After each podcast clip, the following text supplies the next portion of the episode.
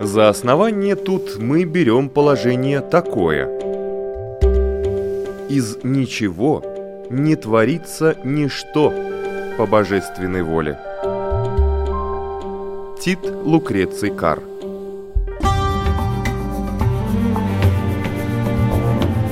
Дерзкие теории Смелые гипотезы Предположения, которые завтра могут стать аксиомами. Природа вещей на латвийском радио 4.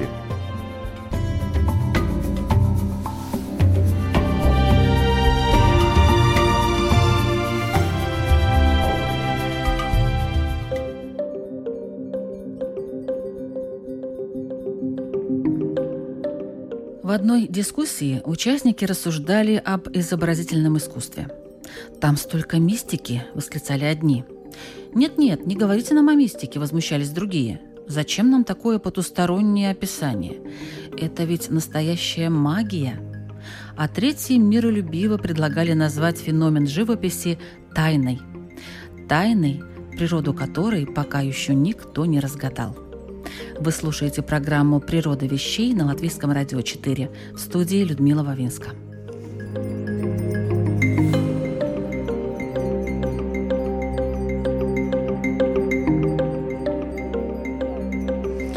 Это как в любом другом виде искусства.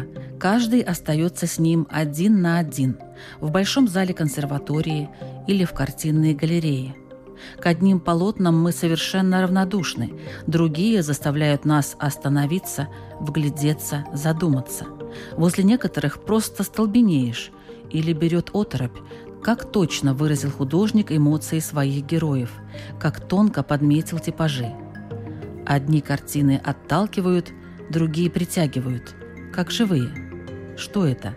Мистика? Магия? Какая тайна скрыта в живописи? Какова природа этих вещей, которые нас окружают и очень часто воздействуют на нас? Художник-реставратор Гуна Крейслере работает старшим мастером по реставрации картин выставочного зала «Арсенал».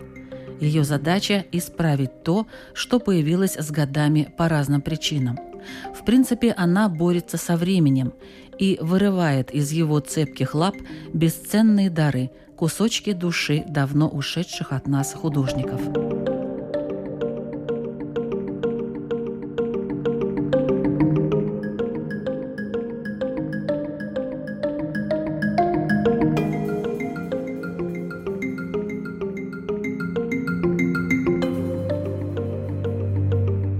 Видите прежде всего, когда вы смотрите на картину как реставратор? Я смотрю на техническое состояние, какова она, каковы проблемы и что с ней делать. Потому Нет что такого удовольствия, знаете, вот смотрю, да, шикарная вот картина, знаете, 19 век, Согласна, согласна. Но вот э, когда приходишь в музей, конечно бы хотелось смотреть, но это профессиональная такая черта, что иногда ты даже не видишь этой красоты, но сразу тебе интересно, как она отреставрирована, что с ней делать, потому что у нас глаз вроде наметан, мы и видим, это всегда интересно, и всегда я стараюсь ее близко посмотреть и смотреть, как, как, как она отреставрирована. То есть что там внутри вы Что смотрите там внутри, первым да. Нам, делом. нам, как специалистам, это всегда интересно, да. Картины бывают очень больными, например, да, здоровыми, Согласна. они бывают такими прибаливающими, они бывают уже на грани. Вы думаете, проблемные, Мне да? интересно, да, вот это ощущение души картины присутствует. Вот вы чувствуете себя, допустим, как иногда говорят реставратор, это как нейрохирург, он не имеет права на ошибку. В принципе, он не должен ошибаться, это правда. Каким образом это можно достигнуть? Ну, конечно, надо учиться это, во-первых, но опыт, опыт – это тоже очень большое дело, когда ты чувствуешь уже, ты проходил варианты, варианты, потому что это не все так однозначно. Ты должен понять, картина – это как все-таки это целостность э, нескольких материалов. Э, картина как пирог – она состоит? Ну, скажем, основа, грунт, красочный слой, лаковый покрой. Холст еще, да, там присутствует. Ну, основа, основа, основа это, это или холст, или картон, или дерево, или металл, но на чем она написана? Это основа. Потом идет грунтовый слой, красочный и лак. Ну, это так, приблизительно, так mm-hmm. очень э, грубо говоря. И все эти материалы, они живут вместе, они влияют и воздействуют друг на друга.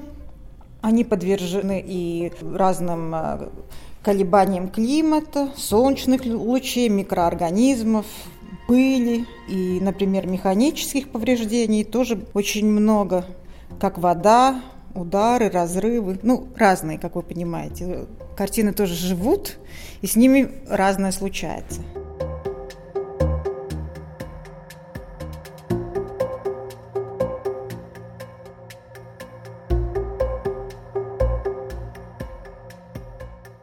Сегодня реставрация является своего рода наукой, цель которой – улучшить внешний вид потускневшего шедевра, устранить все сколы и трещинки, а также законсервировать его. Как это ни удивительно, но сами специалисты считают реставрацию крайне нежелательной, и применяется она, как правило, лишь тогда, когда произведение рискует потерять свою художественную ценность или просто-напросто разрушиться – при этом один из главных условий качественной реставрации остается обратимость вносимых реставратором изменений.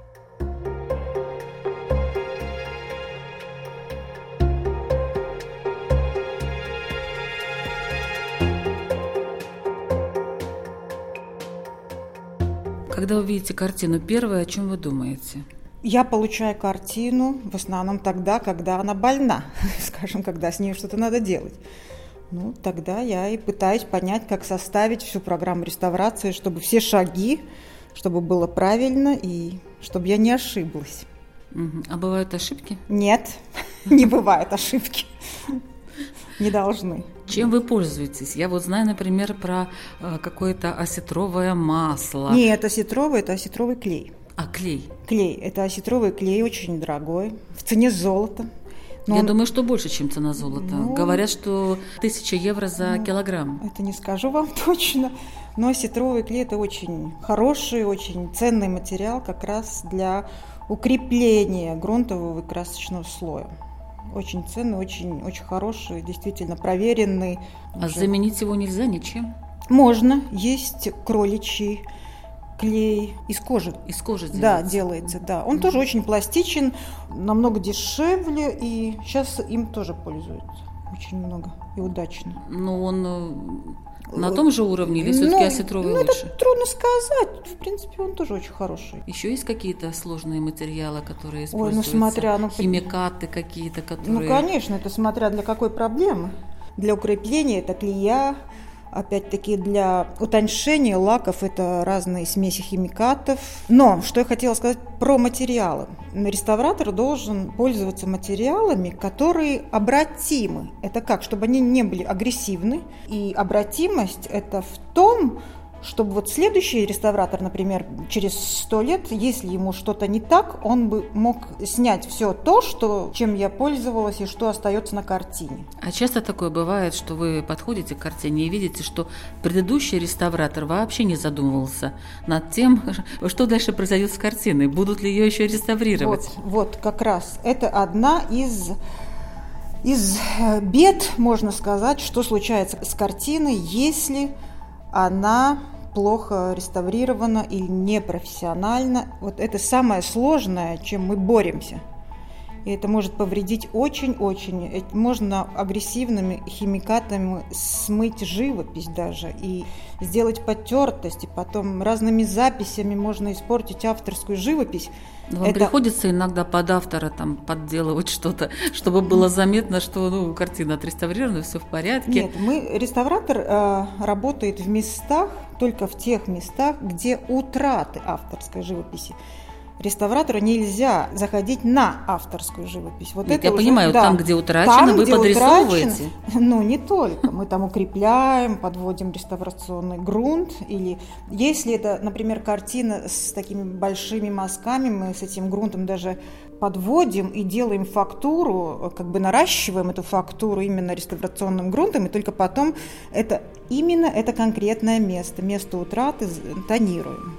Вот осыпается красочный слой, отстают чешуйки. Да. Сколько реактивов на вашем столе, которые могли бы помочь э, избавиться осетровый от этой... клей. Только осетровый клей? Вот для такой проблемы, да. Ну, скажем, да. Ну, есть разные клея, это опять зависит от от основы, от состава грунта, опять э, какой красочный слой, масло ли это или что-то другое. Но в принципе, в основном, да, это очень-очень ценный материал, которым пользуются именно когда вот этот кракелюр, который мы понимаем, когда эта сетка трескается, грунтовый и красочный слой, эта сетка э, трещин называется mm. кракелюром, да, mm. и отслоение тоже, да, тогда используем осетровый клей. А пользуетесь ли вы лавандовой эссенцией? Нет. Нет, вот некоторые реставраторы говорят, что очень даже хорошо. Да, да, да. да. На начальном этапе это все происходит. Ну, вы знаете, я опять слышала, что люди советуют, э, что картину можно чистить репчатым луком, но я бы хотела сказать, не делайте этого. Понятно. Не знаю, откуда такая информация, людям нравится, все знают. Но я бы хотела, да, отметить. Вот еще надо. один момент, который я подшепнула в интернете. Мраморный стол. Я вижу, что у вас стол не мраморный.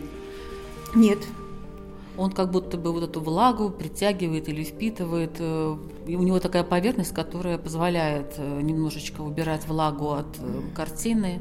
Текстура такая. Не, ну, в принципе, стол должен быть гладким, что очень важно. Ну, не знаю. У нас мрамор как... Конденсат при прогревании холста. Но вот он... он уходит. Вот говорят, что с мраморным столом это очень даже ну, ну не пробовали вы, Нет, да? ну нет у меня мраморного стола. Я вижу. У меня как... Ну, это... Как у меня груз. Рассказ был об Эрмитаже. Да. Ну, в Эрмитаже я тоже была на стажировке. Не, и там не видела мраморного стола, честно скажу. Знаю. В той мастерской, где я была. На фотографии не... был он. А, ну, может быть, не спорю, да. Но я не работала на мраморном столе.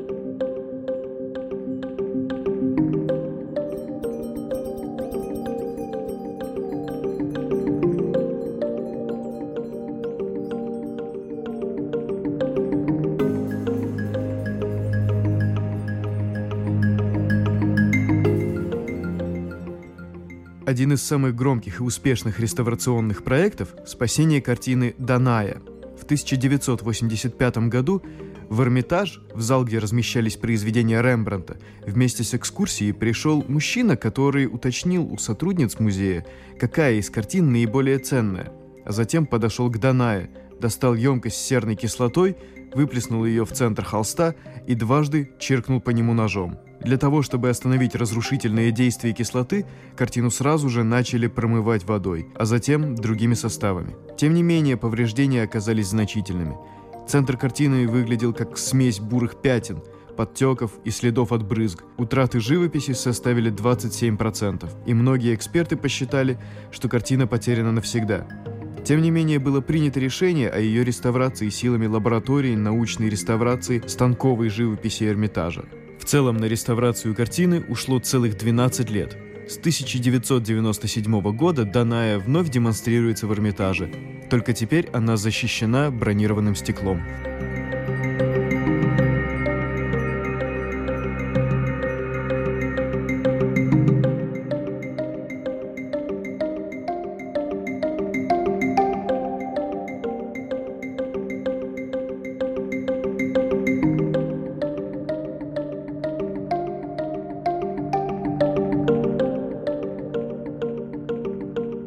Эту картину. Да. Э, какого века? Что за художник? Это Александр Бельцова. 1940 год, размер 50 на 60 с половиной. Материал холст масла. Что вы в ней видите? Я в ней вижу, что холст в верхнем правом углу продырявен, что есть сетка кракелюра, что есть наслоение пыли и загрязнения. Значит, по программе нужно делать э, укрепление э, грунтового красочного слоя, снять э, загрязнение, заполнить дырку холста, подвести реставрационный грунт, тонировать. Ну, там целый, целый процесс. Сколько бы, это времени займет? Я вижу, что картина, в принципе, она сохранилась хорошо. Ну, да, не страшно. Домик, деревья, в общем-то, краски видны, да, они немножко такие тусклые, но это же можно убрать, да? Конечно. Сколько времени у вас займет эта реставрация? Ну, за месяц управимся. Ну, это параллельно с другими работами. Мы же не работаем только над одной картиной, потому что есть которые процессы, например, когда м, проклеивается, укрепляется грунтовый красочный слой, этот, после этого процесса картина должна постоять неделю.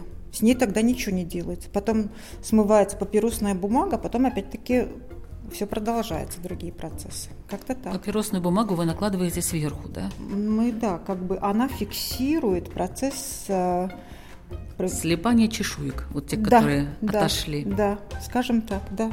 Угу. А что сложнее реставрировать? Пейзажи или портреты? Без разницы. Самое главное, какая проблема. Вы не ощущаете, что с портрета на вас смотрят? Нет. Нет, наверное, уже нет. Я опять же в том же Эрмитаже подчеркнула такую информацию, что бывают такие картины в таком состоянии, что один сантиметр полгода реставрируют. Это может быть больше при иконах, я думаю полгода, ну... Но вы же тоже иконы реставрируете. Да, да, но чтобы сантиметр полгода, может быть, ну, да. А иконы, в чем разница? Ну, в основном они написаны, наверное, на дереве. На вот, это, дереве. вот это проблема. Там, там, не, ну, да, но там и не масляная живопись, там же темперная живопись. Так что там опять, ну, другие материалы и там другое.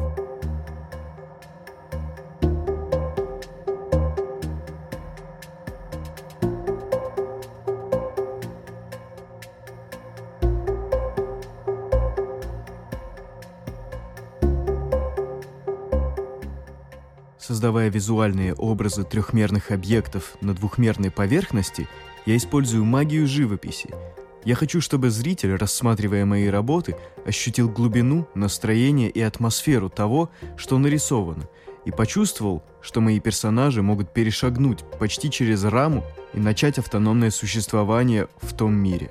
Так говорит современный американский художник Чарльз Моррис. Его картины пользуются неослабевающим спросом у коллекционеров – они уже находятся в многочисленных частных и корпоративных собраниях современного изобразительного искусства в разных странах мира.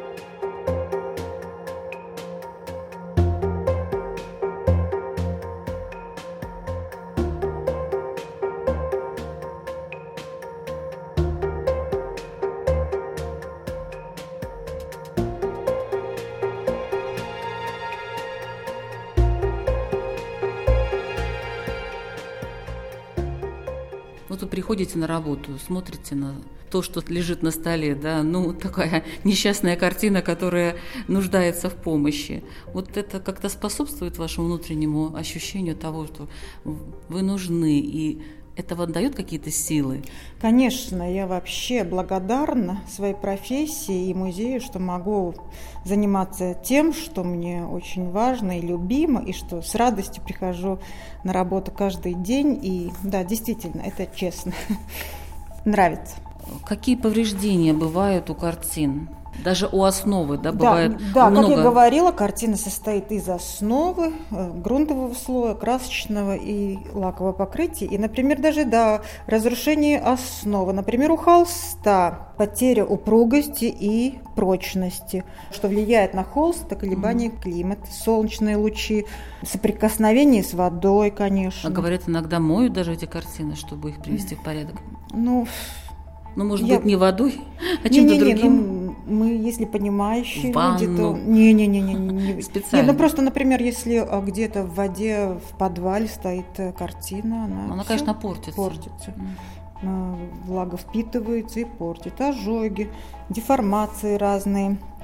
Что mm. только не делают с картинами, правда? Да. Удивительно просто. Кажется, повесь на стену, любуйся. Да, но механически их можно повредить. Удары, разрезы, проколы. И химические вещества даже от авторской живописи могут повредить холст. Даже от авторской живописи? Конечно, ну, потому что э, художники же тоже пользуются разными растворителями, и, и краски разные, эксперименты делают, так что не так все однозначно. А у вас есть здесь утюг, которым проглаживают? Конечно. Говорят, он очень тяжелый. Ну, Говорят, что где-то килограмма три. Но чтобы он так уже прогладил, так прогладил. Ну, да. вы знаете, по-разному. Не всегда можно и очень тяжелым гладить, потому что, может быть, краска не... Ну, э, фактурная, и фактуру ну, не хотелось бы приплюснуть очень.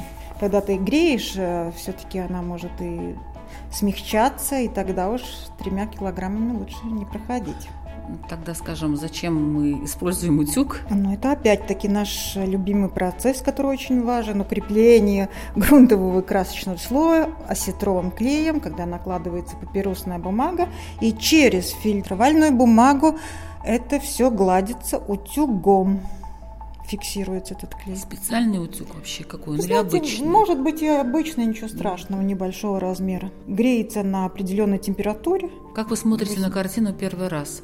Говорят, нужно ее смотреть в каком-то специальном свете, ультрафиолете, чтобы определить. Ультрафиолете смотрится тогда, когда нужно определить, есть ли записи и определить лаковый слой. Другие повреждения и на глаз очень хорошо видно, и при хорошем свете. Кстати, один из очень действительно хороших светов – это солнце. Солнце показывает абсолютно все. Нельзя, я говорила, что нельзя держать картины э, в прямых э, солнечных лучах, потому что это тоже один из разрушителей красочного слоя. Такие но когда посмотрите, что, какие проблемы у картины, в солнечном свете видно все. Вот говорят, реставратор может даже иногда определить авторство картины и даже где-то поставить под сомнение подлинность произведения. Ну да, это надо, надо, ну когда ты исследуешь картину и какой характер у холста, каков грунт, конечно. И даже по рисунку кракелюры иногда можно определить. Ну, есть, да, очень много признаков и да. У каждой картины, наверное, есть такой своеобразный паспорт. Конечно, фиксируется, реставратор фиксирует картину до реставрации, какова она приходит, со всеми проблемами, даже и фрагменты какие-то выделяет э, в фотоматериале. И потом, когда еще в процессе, фиксируется обязательно и, и после реставрации, так что ход э, действия реставратора отражается и в фотоматериале обязательно, и составляется реставрационный паспорт как документация работы вот так немножечко что-то, ну, где утрачено, подрисовываете? Не, не так, все сразу. А как? Вот после укрепления всего, когда картина уже и укреплена, тогда, если, э, например, э, утрата красочного слоя, мы подводим реставрационный грунт, и только тогда этот грунт можно затонировать под авторскую живопись. Сколько у вас есть красок. Ну, скажем так, 19 век, краски совершенно другие. Есть ли у вас не возможность? Важно. Не, важно? Не важно, потому что реставратор тонирует только свой э, реставрационный грунт. Он же просто рядом. Ему надо попасть в тон, но, как я говорила, э, материал должен быть обратим. Так что иногда даже можно тонировать э, масляную живопись, например, акварелью которую смыть можно в любое время, если очень тонкая работа. И такие случаи тоже бывают. Иконы тонируются акварелью хотя они э, темперная живопись. Так что, так что не обязательно подбирать э, там старинные пигменты. Это не настолько важно, потому что это все равно этот кусочек, где авторской живописи нет, ее нет. Там уже реставрационный грунт, и тогда просто обратимым материалом. Ну, нет, ну, большинство, конечно, э, масляной живописи мы тонируем маслом. Ну, то есть ну, у вас есть все-таки вот такая палитра? Конечно, конечно, обязательно есть. Но поскольку это, да, место утраты, то... Было такое, что не могли найти, не могли подобрать? Есть некоторые пигменты, которые очень сложны. С голубым небом обычно мы тоже проверяем при всех светах, э, и при лампе, и при дневном свете. Но если реставратор затонировал, например, сложные а, какие-то тонировки, и ты можешь проверить на солнце, и смотрится все хорошо, значит, сделано отлично. Солнце – это великое дело. Только нельзя держать живопись на солнце.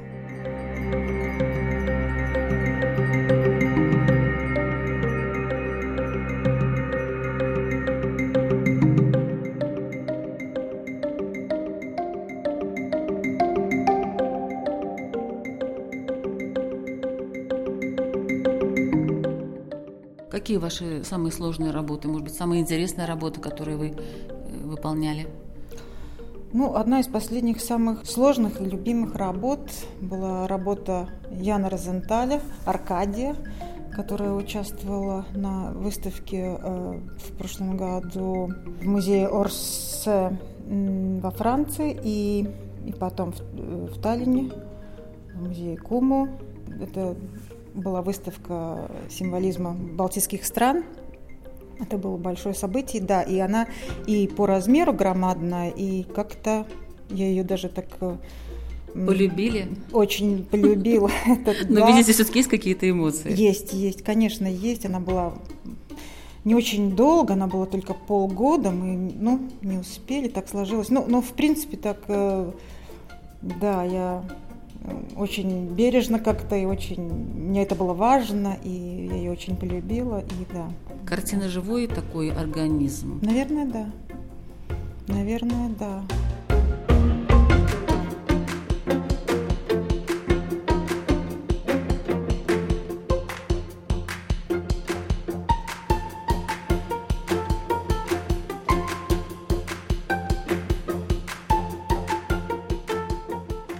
В интернете не затихают споры относительно того, чем отличается именно живопись от фотографии и имеют ли право фотографы называться художниками.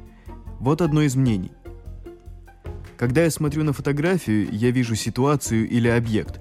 Ситуация меня может тревожить или возмущать, но это внешнее, привнесенное из реальности – а хорошая живопись не всегда реалистична, даже не обязательно копирует то, что есть видимое, но невидимое. В, повторю, хорошей картине всегда присутствует.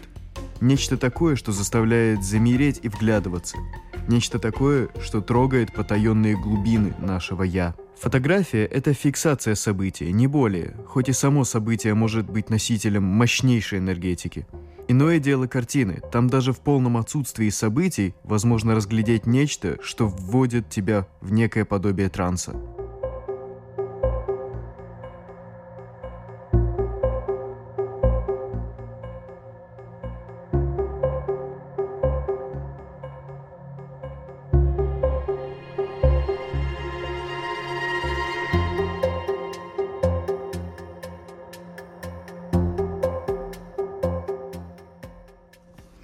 Элита Ансоне – искусствовед, заведующая отделом коллекций и научных исследований выставочного зала «Арсенал» Латвийского национального художественного музея. Она понимает природу картины без лишнего мистического флера. По ее словам, это хорошее сочетание красок, умение художника передать на холсте образы. Но очень важен и исторический контекст –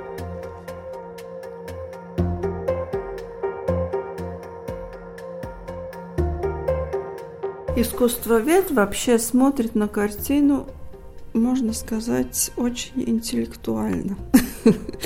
Ему э, картина – это составная часть истории искусства.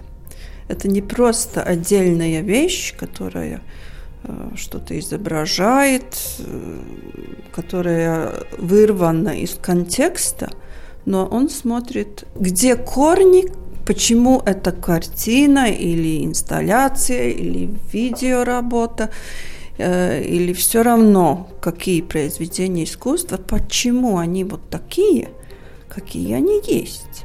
Красивые, некрасивые, раздражающие.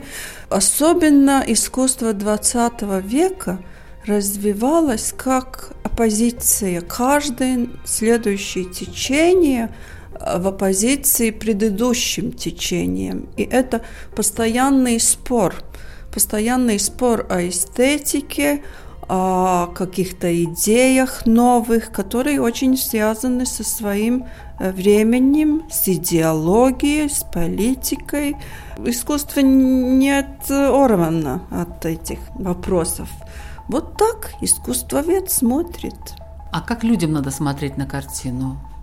Как им воспринимать это искусство? Вот как вы считаете? Ну, допустим, я прихожу в картинную галерею. Что мне нравится? Мне нравятся пейзажи, такие спокойные. Ну, там нет никакой политики, ну, наверное, я так думаю. Даже в конце 20 века там не было никакой политики. Но допустим, мне не очень нравятся портреты. Я не люблю рассматривать этих людей. Мне кажется, они на меня смотрят, они как-то меня изучают тоже. Ну, как знаете, вот это, это произведение про Дариана Грея как будто бы они живые. Как людям надо вообще смотреть на э, картины? Как надо их чувствовать, может быть, вот так скажем, ну, их природу? Знаете, э, восприятие картины – это очень-очень индивидуальный э, процесс. Это очень индивидуально. И нету закона, как смотреть на картину. Мы не, не написали такой закон, вот смотрите так или иначе. Но это что-то особенное, это ведь правильно? Абсолютно. Э, вот я смотрю, допустим, Если на шкаф, иди... то у меня нет таких чувств, как я смотрю на картину, правильно? Хотя шкаф это тоже может ну, быть произведение тоже искусства. может быть так же, как на шкаф смотреть на картину. Почему надо ее как-то возвышать или, или нет? Это тоже та, та, это такая же самая э, вещь, которая тоже человек создал. Э, мы возвышаем искусство. Это очень связано с тем, что искусство вообще зародилось э, в церкви. И мы придаем ей какое-то сакральное значение, да, предмет, который для духовных э, пробуждений, вестиями, да. Да, хочется в это верить. Э, почему нет? Хорошо. Если человек э, предположен, тогда он и абсолютно э, во всех картинах это увидит. Э, очень много есть цитат и таких высказываний, что это зеркало. Мы видим в каждой картине себя, ни, ничего другое. Э, если человек очень рациональный, тогда он посмотрит, да, будет анализировать, что там, почему. Если человек очень чувствительный, колорит на краске, да, это его как-то возвышает и возбуждает даже, может быть. Так что вот это действительно зависит от каждого э, человека. Что в нем, то он и чувствует. Он не может ничего другое почувствовать. Ну, очень может быть сильные произведения искусства.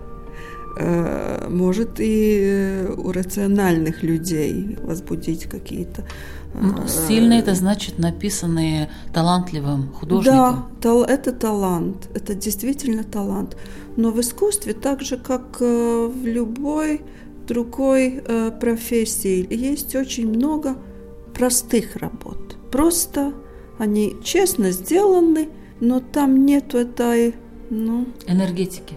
Ну, это очень эзотерически звучит, ну, энергетик. Ну, но так, так мы считаем, да, кто чувствует, кто не чувствует. Была картина, которая вас поразила? Вот так вот, на энергетическом уровне? Это очень редко. Это очень-очень редко происходит. Я хожу как на работу на выставке, да, каждую неделю посещаю не одну выставку. И бывает, конечно, но за год может быть три раза. И, и что там было нарисовано, если не секрет? Хотя бы что вы вспомните? Нет, это было, например, э, в Арсенале была инсталляция на втором этаже. А, маленький зал, маленький выставочный зал, и Артур Сарнес и Лена Мацкус, они вместе работают, делали инсталляцию где помещение было белое, э, с реалистическими объектами. Там был использован как материал э, свет, он медленно-медленно становился ярче и потом обратно потухал. И это ощущение такого нереального пространства, да, им очень хорошо получилось это сделать, но даже тут не о духовном, они технически это сделали, но э, результат был, да, возбуждало такие даже сакральные чувства. Ну, бывает иногда, но редко. Так просто ну, ждать от каждой картины, что она будет там не знаю. Нет, ну от каждой это не надо, понятно, но иногда действительно смотришь на какую-то картину и думаешь, вернее, не думаешь, как ты чувствуешь какую-то энергетику автора. Вот автор кажется позитивный, да, или Да, наоборот, да. он какой-то такой пессимистичный, он давящий. Ну, это же чувствуется. Да, да, но это все эти э, материалы все-таки, краски, композиции, это то, с чем работает художник. Это чисто такие профессиональные вещи, но... Ну, вот он но мы складывает это все Да, правильно. это его, его успех, конечно. Как он это складывает. Слова ведь тоже у нас всех одни и те же. Но как мы их складываем каждый? Плюс еще наши эмоции, Да, да. когда да. мы говорим слова эти, правда? Да, да, Тоже же влияет. да.